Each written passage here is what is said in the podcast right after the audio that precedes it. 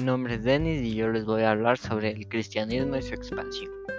Se habla que antes del nacimiento de Jesús existían los rabios rabinos. Se dedicaban a la enseñanza de la ley mosaica y de interpretar las enseñanzas de los patriarcas y profetas de Israel, casi como unos maestros.